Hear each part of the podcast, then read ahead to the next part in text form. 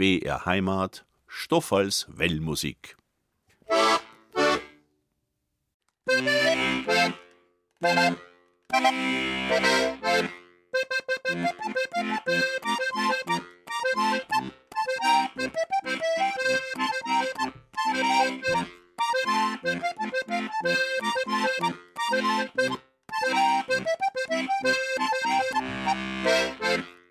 Ich sag grüß Gott, is lieben Leid, zur ersten Wellmusik im neuer Jahr.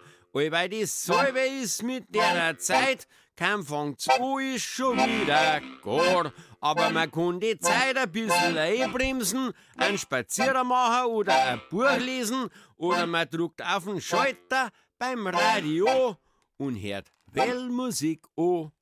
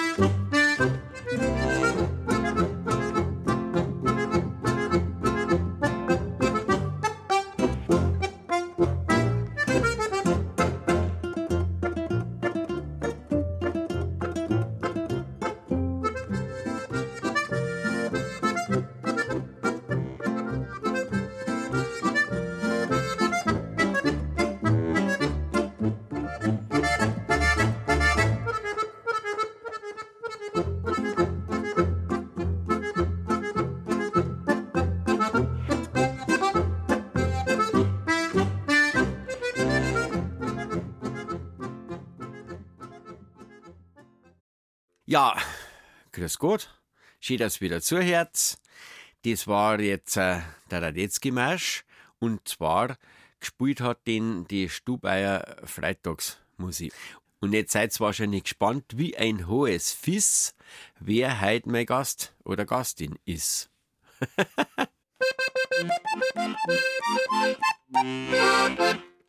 Leid bei mir herin sitzt jetzt eine Frau, die kennt sie aus und zwar ganz genau in der Kunst der Schauspielerei. Mei, wo war die nicht überall schon dabei? Bei die Jagdszenen aus Niederbayern, im Theater, Film und Fernsehen, überall deren sie es feiern. In die Rosenheim-Kops beim Tatort, Komödienstadel, Bergdoktor, zur Freiheit, Millionenbauer, überall auch beim Derek. Monika Baumgartner, willkommen bei der Wellmusik.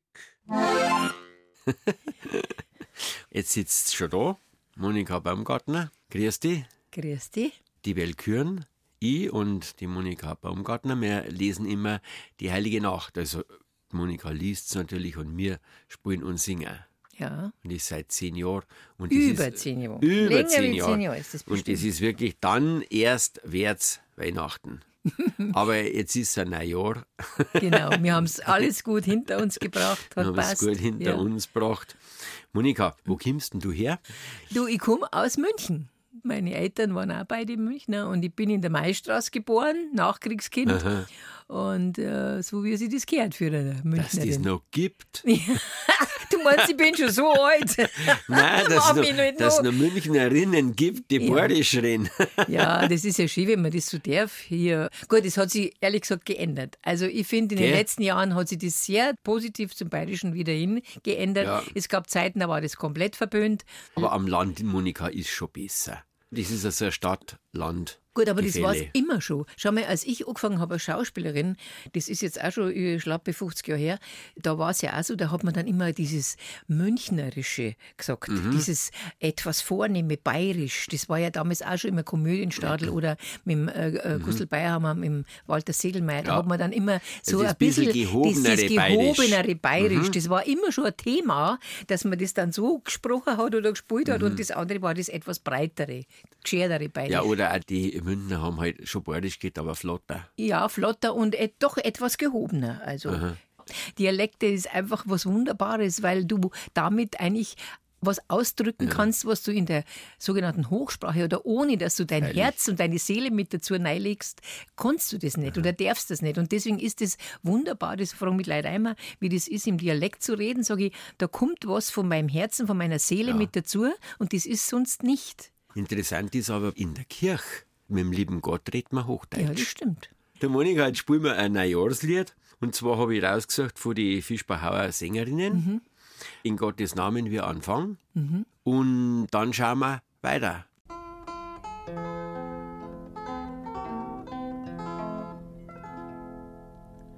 In Gottes Namen wir anfangen, ein neues Jahr singen an. Ein neues Jahr, ein fröhliche Zeit, ja, die uns Gott vom Himmel geit. Ein neues Jahr, ein fröhliche Zeit, ja, die uns Gott vom Himmel geit.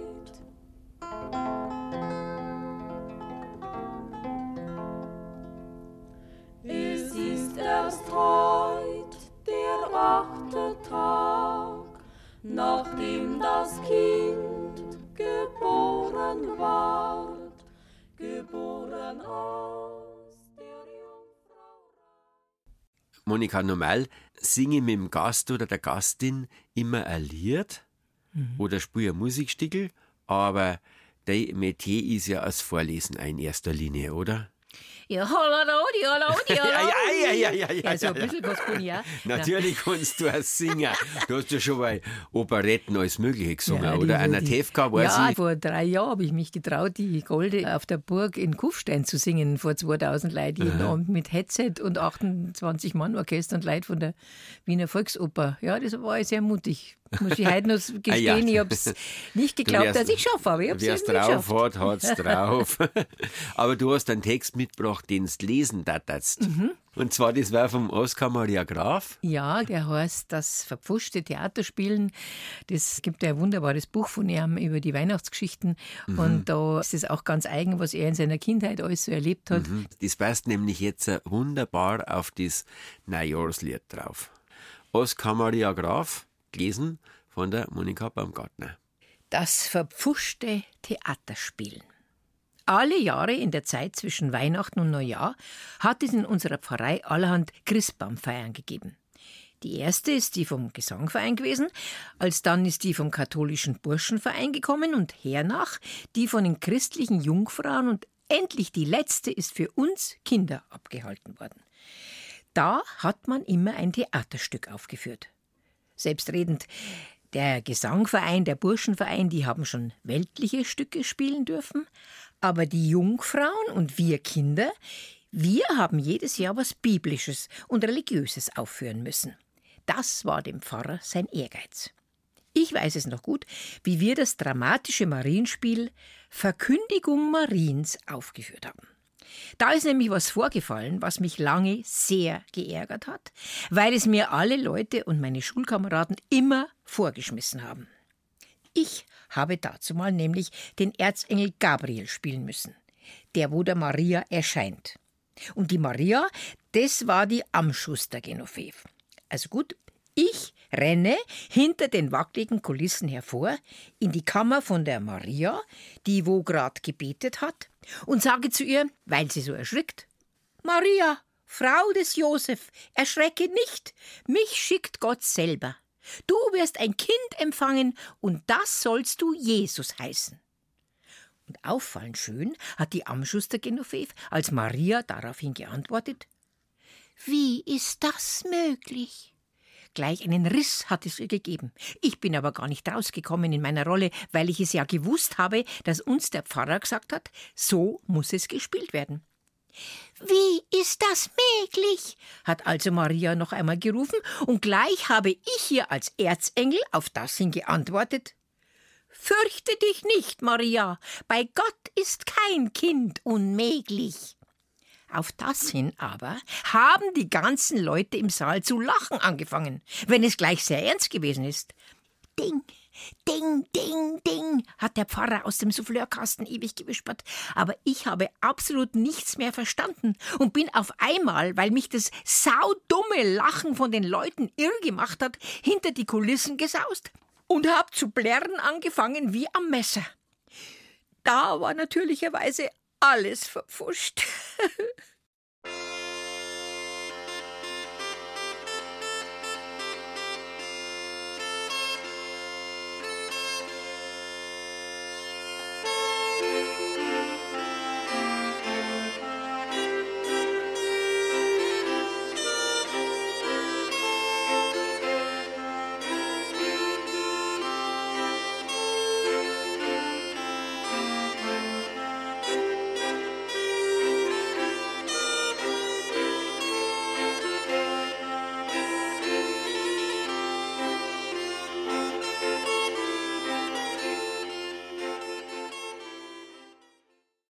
das war jetzt vom Adolf Eichenseher, das Stigl.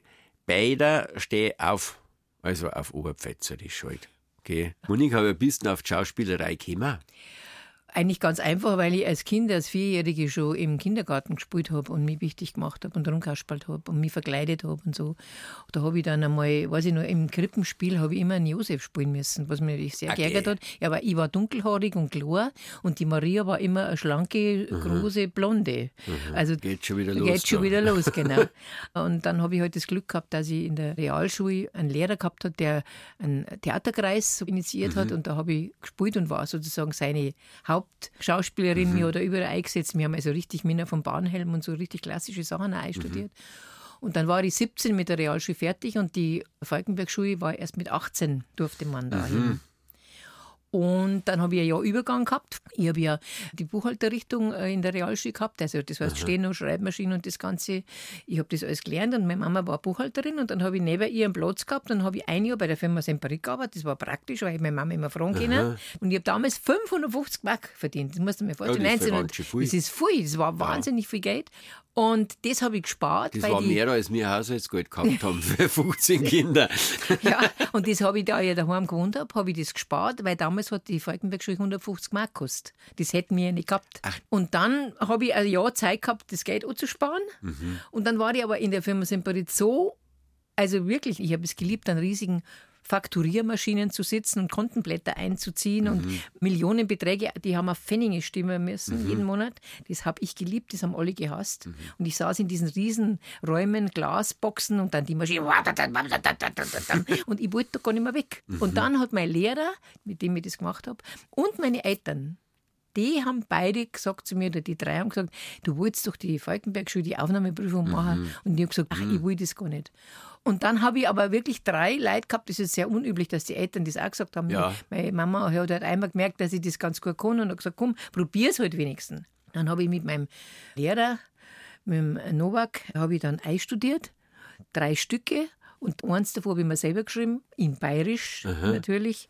Also eine Bedienung in einem Biergarten, ein junges Ehepaar, ein altes Ehepaar und habe dann die fünf Rollen gleichzeitig gespielt. Ich habe das vorgesprochen und ich bin unter die zwölf gekommen, die genommen worden sind. Und so hat es angefangen.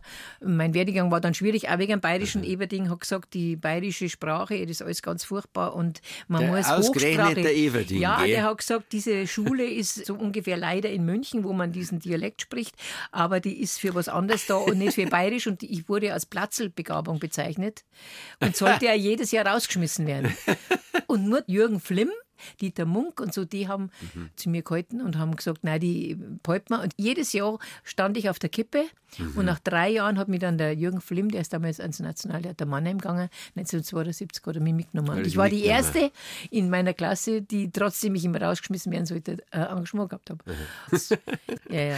Das Lustige ist ja eigentlich, wie sich der Kreis schließt, Jahrzehnte später habe ich an der Theaterakademie, die er ja ins Leben gerufen hat, in München, da im Mhm. Prinzregenttheater, hat der Michael Lerchenberg eine, ein, ja, so ein Seminar, Ja, ein, ein Sommerseminar. Um ein Fünferler Durcheinander für Bayerisch. Ja, da haben Mit wir auch da war, mitgemacht. Genau, da war ja der Stückler auch mit dabei, der Christian, und da habe ich mit dabei sein dürfen. Und dann habe ich ihn wieder getroffen Ja. äh, und habe mit ihm dann drüber geredet. Und es war so interessant, Aha. weil sich der Kreis so geschlossen Ja, hat. ja. Und dann hat er sich aber, glaube ich, nicht an mich erinnert, aber ich habe hab ihm das halt erzählt, dass ich eigentlich fast äh, sozusagen die Kurve nicht gekriegt hätte, aber jetzt freue ich mich umso mehr, dass ich plötzlich an einem Haus von ihm Jahrzehnte später Die Sprache die unterrichten Sprache, darfst. die die da- eigentlich vorher nicht so angesagt war.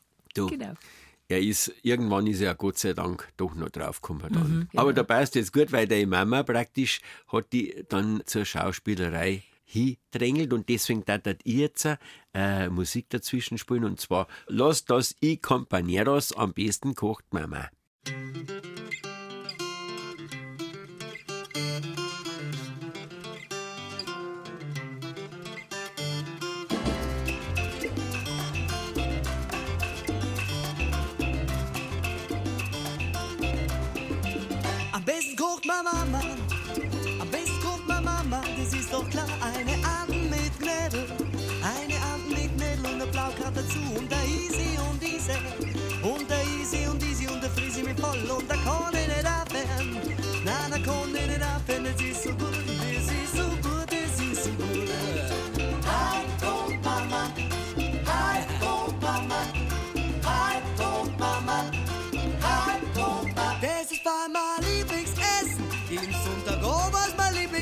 der war bloß ich bestimme, der war bloß ich bestimme und der frei mich auf und der denke und denke. Genau. Ja, ja, am besten guckt Mama, die stimmt. Muss ich sagen, meine Mama hat wunderbar gekocht. Meine ja. Genau, Aber es war die Mutti. Bei uns war es Mama und meine Oma, also ihre Mama, die war Herrschaftsköchin. Die ist aus Wien gekommen und die hat, da hat's immer Salzburger Nockerl und solche Sachen. Und die Dampfnudeln von meiner Mama oder der Schweinsbraten, das war natürlich von meiner Oma genauso von meiner Mama. Das war immer einfach. Jahrtausende erprobt. Jahrtausende erprobt, genau. Und dann bist von der Falkenberg-Schule nach Mannheim gekommen. Genau. Ich war erst mal fünf Jahre Mannheim, dann Mhm. bin ich heim, weil ich so Heimweh gehabt habe. Wirklich Heimweh. Ich wollte wieder Skifahren, ich wollte äh, zu meinen Eltern, ich wollte meine Freunde treffen, ich wollte unseren, wir haben einen Dackel gehabt, der Wacki, der ist Mhm. mir abgegangen. Und du wolltest da mal wieder eine schöne Sprache hören. Ich wollte wieder eine schöne Sprache. Ich habe wirklich da auch wunderbar gespielt. Ich habe am Tag drei Hauptrollen gespielt. Wahnsinn, auch. Shakespeare. Ich Tag? in, ja, in der Früh habe ich die Schöne und das Biest für 800 Kinder gespielt. Mhm. Dann habe ich abends die Viola in Was ihr wollt gespielt. Und dann habe ich nachts um 11 Uhr Rattenjagd gespielt vom Turini. Mhm. Also drei Hauptrollen am Tag, das war nicht wenig. Aber dann wollte ich unbedingt heim und dann bin ich gerade daheim wieder angekommen. Habe gesagt, irgendwo in München hat so viel Theater und so viele kleine Theater, da finde ich Mhm. schon was. Ich habe bis dahin nicht gedreht, war ja nur Theater. Und dann habe ich einen Brief gekriegt von Boy Gobert. Ich soll bitte in Hamburg am Thalia Theater vorsprechen. Dann habe ich gesagt, ich will doch nicht nach Hamburg. Und dann haben alle gesagt, das kannst du jetzt nicht machen. Du musst zumindest da hinfahren, wenn. Da waren da sechs Frauen und sechs junge Mädel da. Die haben dann da vorgesprochen. Und ich wollte nicht hin und mich hat er genommen. Dann bin ich, habe ich mein Zeigel wieder zusammengepackt und bin nach Hamburg. Mit einem VW-Käfer, voll mit bist du Sachen. vom Ringen In- nicht raufgekommen? Nein. bin ich, mit, weiß ich noch, nachts mit dem Autoreisezug nach Hamburg. Dann bin ich in der Früh in Hamburg-Altona angekommen. Und dann war ich ein Jahr am Thalia-Theater. Und das war natürlich ganz besonders wunderbar. Ja, das The- das Thalia-Theater hat ja schon immer einen guten Und Namen Ham- gegeben. Oh, oh, oh. Hamburg war als Stadt, also ich habe Hamburg immer geliebt. Das ist für mich eine Großstadt, natürlich durch das Wasser, durch die Schiffe, durch die Nähe Welthafen. zu allem Welthafen eben. Aber ich muss auch sagen, eigentlich war es mein einsamstes Jahr, weil ich habe da zwar sehr viele Leute kennt durchs Theater, aber ich habe eigentlich jetzt nicht das Gefühl gehabt, dass ich da Freunde gefunden habe. Hab, Zu beidisch. Du, jetzt darf er dir Musik dazwischen spielen einmal wieder. Und zwar, mein Neffe und Nichte, der Matthias und Maria, die haben eine CD rausgebracht. Die heißt Zingarissimo. Ich sage aber nicht, wo es es gibt, nicht, weil ich mag da keine Werbung machen für Familienangehörige. Aber es ist eine total schöne Musik. Das ist der Brahms-Walzer Nummer 15. Und es spielt noch mit der Vlad Koyokaru.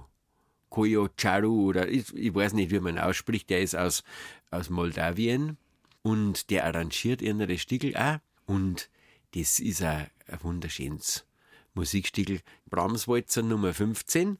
Das habt ihr so in der Besetzung noch nie gehört.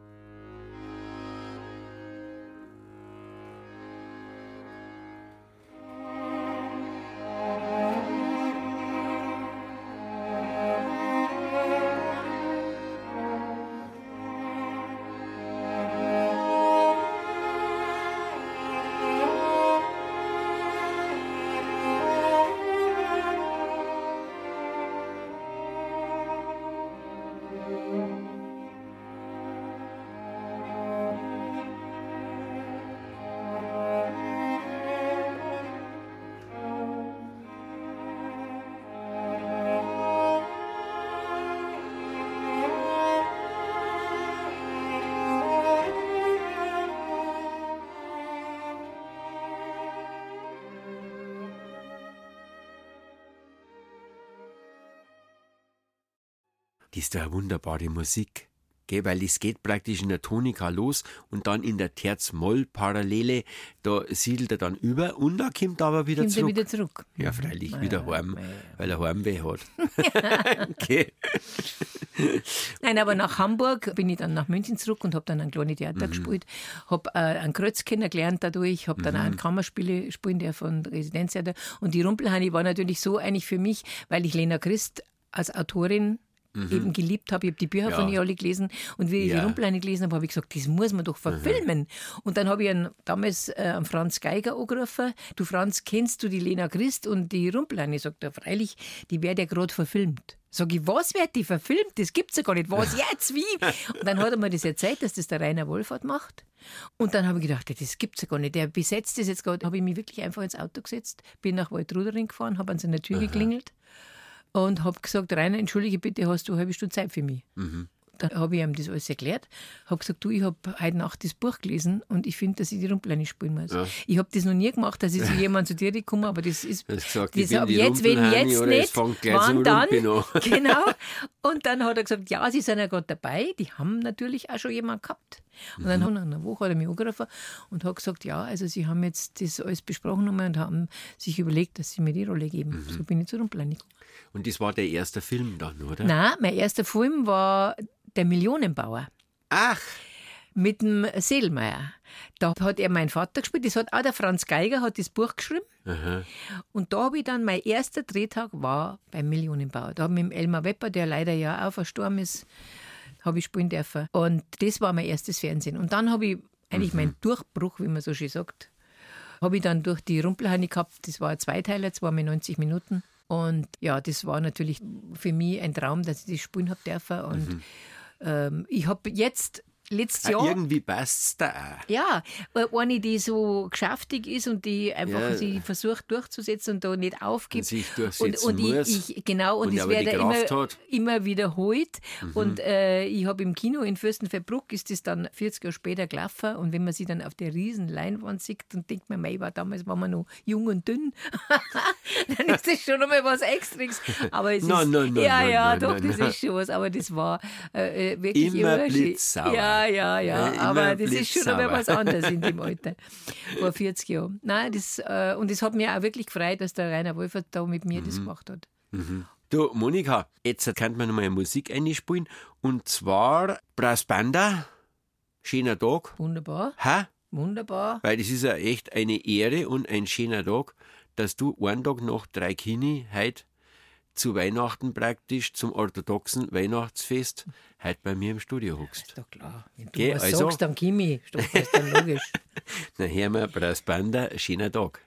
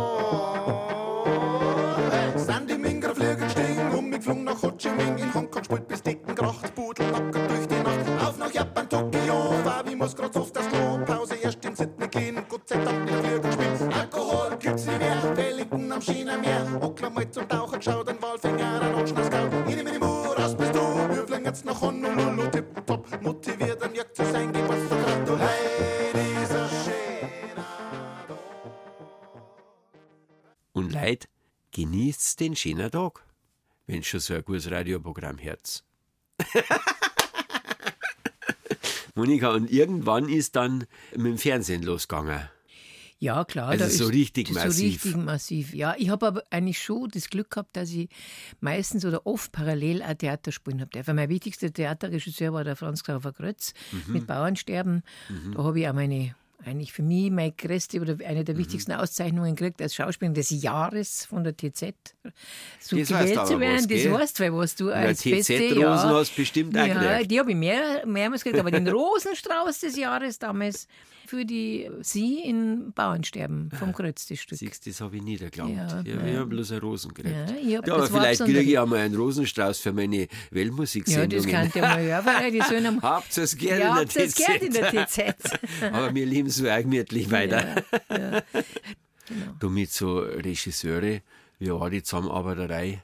Weißt du, was äh, interessant war, was eine ganz wichtige Erfahrung für mich in meinem Leben war, war damals mein erster Dreh mit dem Seelmeier, weil alle haben gesagt, oh, der ist schwierig, mei, der ist ja ganz, der kommt besser und so. Ich habe es auch erlebt, wie So nissig. Ja, Ja, genau, na- na- genau. na- na- na. Ich habe aber das Glück gehabt, dass er mich von Anfang an irgendwie gemacht hat. Ich habe sogar beim Mittagessen neben ihm sitzen müssen. Er hat gesagt, "Geh, du sitzt mir jetzt da, gell?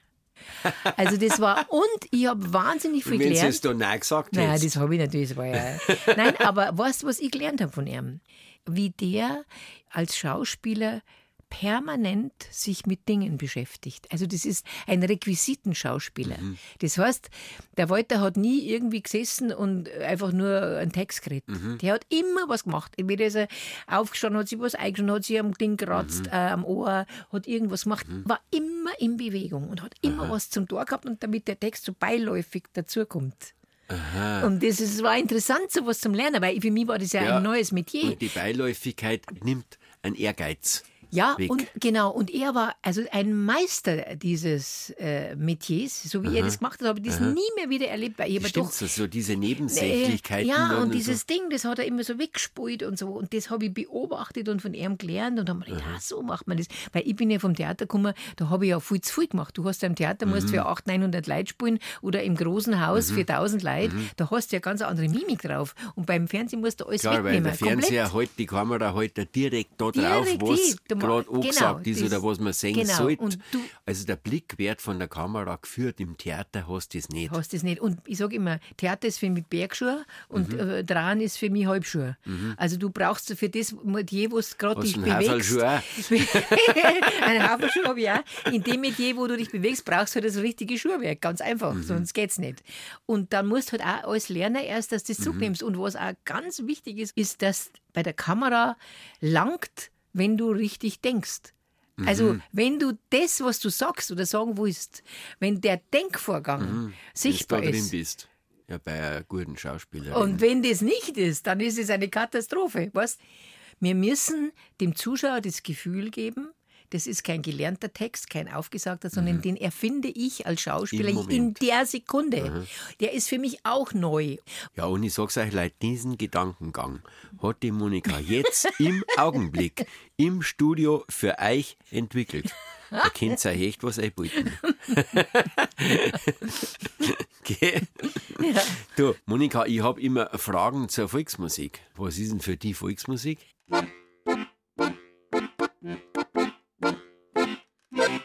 Eine Musik, die nicht tümelt. Aha. Weißvolk ist nicht tümlich. Ja, genau. Wer hat das gesagt? Ja, wer hat das gesagt? Bert Brecht. Ja. Wirklich? Ja. Ah, siehst du, das habe ich jetzt nicht drauf gehabt. Das ist gut, ja, siehst du wieder was dazugelernt. Also eine gute Volksmusik. Weißt du, es ist ja also, die Zeiten finde ich äh, auch in meiner Entwicklung äh, als Schauspielerin, wie man damit umgeht, mit Dialekt, mit Musik, mit allem, das, das ändert sich ja einfach für jeden Menschen. Am Anfang denkst du, du hast damit gar nichts zum Tor und musst schauen, dass das alles weg ist. Auf einmal denkst du, hm, das hört sich eigentlich gut an.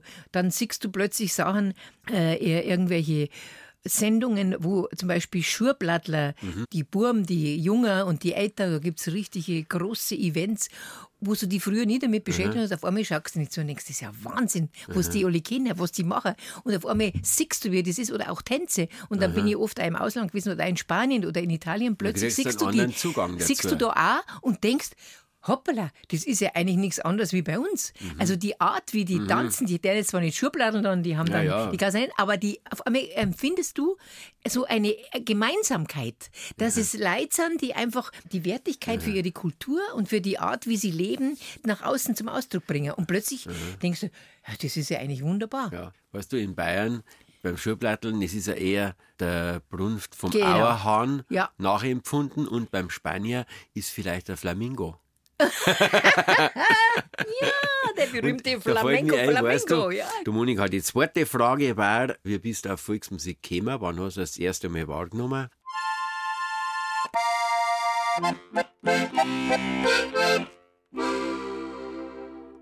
Also ich habe natürlich Volksmusik wahrgenommen bei uns daheim. Da hat es den Radio gegeben in unserer kleinen 42 Quadratmeter. Bayerischen Wohnung. Rundfunk wahrscheinlich, Bayerischen? Rundfunk. Ja, da gab es den Grundig, den Radio zum Dran. Mhm. Und da hat mein Papa und so die Nachrichten und da war Volksmusik, das ist einfach, war immer eingestellt. Das war einfach. Ja, beziehungsweise das ist damals nur das ist- dazwischen das- Das ist dazwischen gekommen, weil genau. da waren die Sender noch nicht so sortiert. Die? Zeiten ändern sich. Du Monika, du hast da Musik mitgebracht. Ja, genau. Ein Stickel, was magst du denn hören? Das war so mein erstes Verliebtsein. Damals Hört, hört. haben wir uns immer das angehört und das war die Zeit, 68er Jahre und so. Und das war Otis Redding, Sitting on the Dog of a Bay. Das ist ein, Super Nummer. Gut.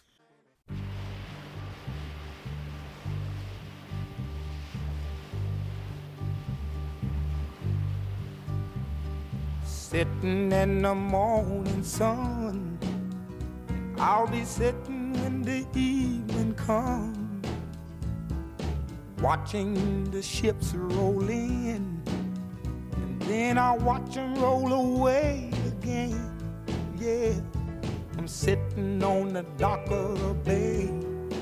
Watching the tide roll away. Ooh, I'm just sitting on the dock of the bay, wasting time. I left my home in Georgia, headed for the Frisco Bay.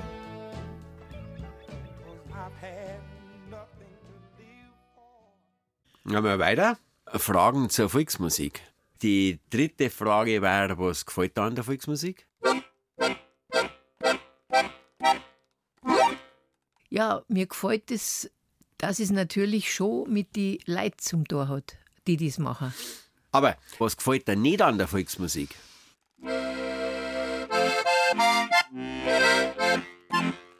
Hm, was gefällt mir nicht an der Volksmusik? Eigentlich, ähm, wenn ich das Gefühl habe, sie wird für etwas benutzt, wo man irgendwas damit ausdrucken will, was aber künstlich ist. Also was, oder wo man sagt, ah, das machen wir jetzt so. Aber mit, mit allem, entweder das gefällt dir oder du hast damit was zum Tor oder du sagst, nein, Leute, das ist nicht mein Ding. Monika, vorletzte Frage. Dirndl hast du natürlich, Ja, habe ich. weiß ich, Ja. Lederhosen auch wahrscheinlich.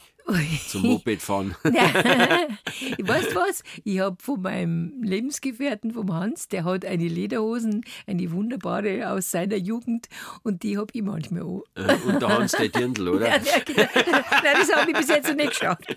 Aber das finde ich wirklich ganz schön. Die habe ich eine Zeit lang auch gehabt. Ja. Und letzte Frage wäre, was magst du heute noch? Ja, erst einmal freue ich mich, weil jetzt am 4. ist ja der, meine erste Folge von unserer neuen Staffel Bergdoktor gelaufen. Und jetzt schauen wir mal, wie es weitergeht. Habe natürlich schon einige Ja, Zuschriften jetzt, jetzt sind wir ja beim Bergdoktor. Ja. Genau, Bergdoktors Mutter bist Ja, du. das genau bin ich schon seit 17 Jahren. Stell dir mal vor, du. Wir dran heuer das 18. Jahr, das kann man sich gar nicht vorstellen. Aber weißt du, was das Schöne ist? Wir haben eine Zweitfamilie. Weil die ganzen Bergdoktor-Kollegen, wir sind seit 17 Jahren beieinander, wir treffen Klar, uns monatelang. irgendwann Die- wenn du in Filmfamilie bist und Ja, das das- über 17 Jahre lang, Genau, und die Ronja, die kleine Enkelin von mir, die war äh, neine und jetzt ist sie eine erwachsene Frau. Wir haben auch so Kontakt unterm Jahr, weißt du, wir schreiben uns oder telefonieren und das ist einfach, das merkt man einfach, dass das Leute sind, die Freude haben, miteinander zum Arbeiten. ist es dann komisch, wenn die Leute kennen und sagen, ah, das ist halt Mama vom Bergdoktor und nimmer dieses Trumpelheini. Du wirst es nicht glauben, aber ich bin erstaunt, dass auch nach 40 Jahren viele Leute mich auf die Rumpeleine ansprechen. Und die natürlich auch den Bergdoktor kennen oder anschauen. Und manchmal sagen die zu mir Monika Gruber. Sag ich, nein, die Monika Gruber bin ich nicht. Aber Monika Ja. stimmt. Monika stimmt. Gruber heiße ich ja ein Bergdoktor. Ach so. Deswegen heiße ich Lisbeth Gruber. Aber meistens ist es so, dass die Leute eigentlich total nett sind, weißt du, oder das dann so Mhm. Ja, mit einem. Augenzwinkern sagen oder sagen, meine Entschuldigung, dass ich sie anrede oder so. Und das größte Kompliment, was ich mal gekriegt habe, äh, das habe ich erfahren, da war, haben wir einen Fan-Tag gehabt, da war meine Schwester auch da und dann hat eine Frau neben ihr gesagt, Mei hat die Baumgartner ein Glück, dass die als Bäuerin da so eine Rollen zum Spielen kriegt. Die hat gemeint, ich habe das Glück, dass ich Bayerin bin und zufällig darf ich wieder ein bisschen mitspielen. Und dann hat sie es aufklärt und meine Schwester hat gesagt, die war auch völlig, die hat gesagt, das gibt's ja gar nicht, wieso können die Traktor fahren oder so. Und das ist einfach, wenn das passiert, dann denkt man sich, hat man jetzt nicht so viel falsch gemacht. Monika, äh, hörst du ab und zu Mozart?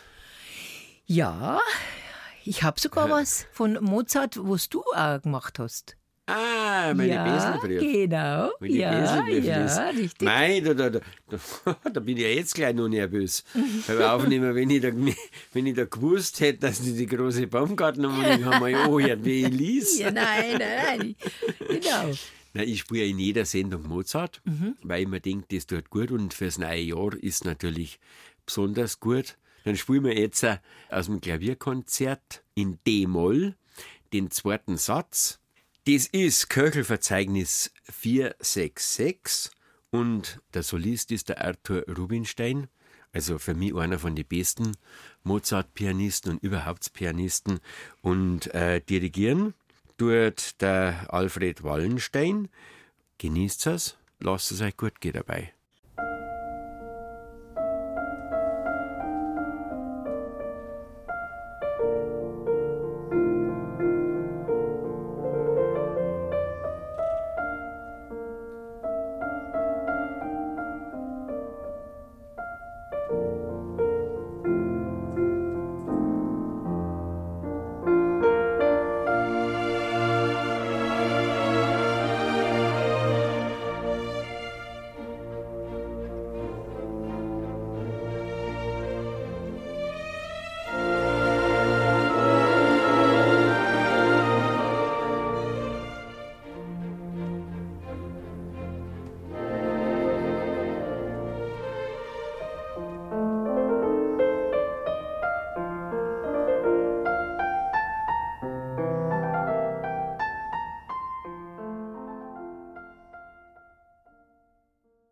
Das ist Mozart, Klavierkonzert in D-Moll, der zweite Satz. Und den zweiten Teil müssen wir leider äh, weglassen, weil sonst wäre es lang.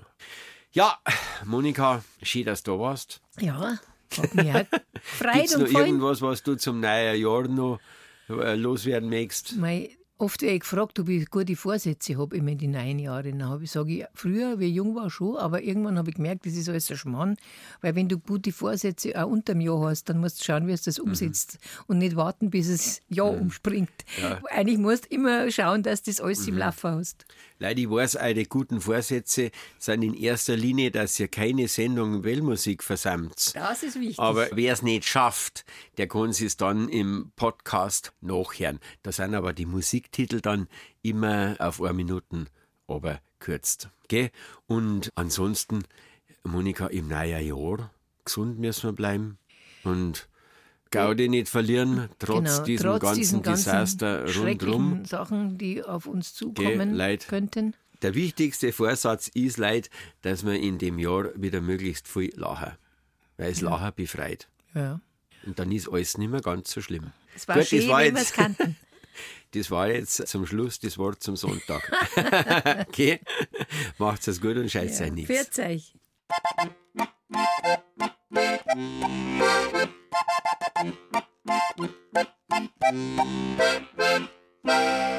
Schon ist wieder vorbei, unsere gemütliche Ratscherei. Ja, wenn's aus ist, ist gar. Ich wünsch uns alle ein gesundes, friedliches und gutes neues Jahr. Und jetzt was aus ist so, gar ist so, und schon ist das wahr ist. Am 4. Februar geht's dann wieder weiter und das ist ja auch viel gescheiter. Ich hoffe, es Herz wieder alle mit zwischen 2 und 3 bei meiner Wellmusik. Oder zwischen 10 und 11 auf die Nacht, da gibt's eine Wiederholung. Am Ton war heute der Philipp mit 3P, an der Regie Katrin Stadler habe die Ehre.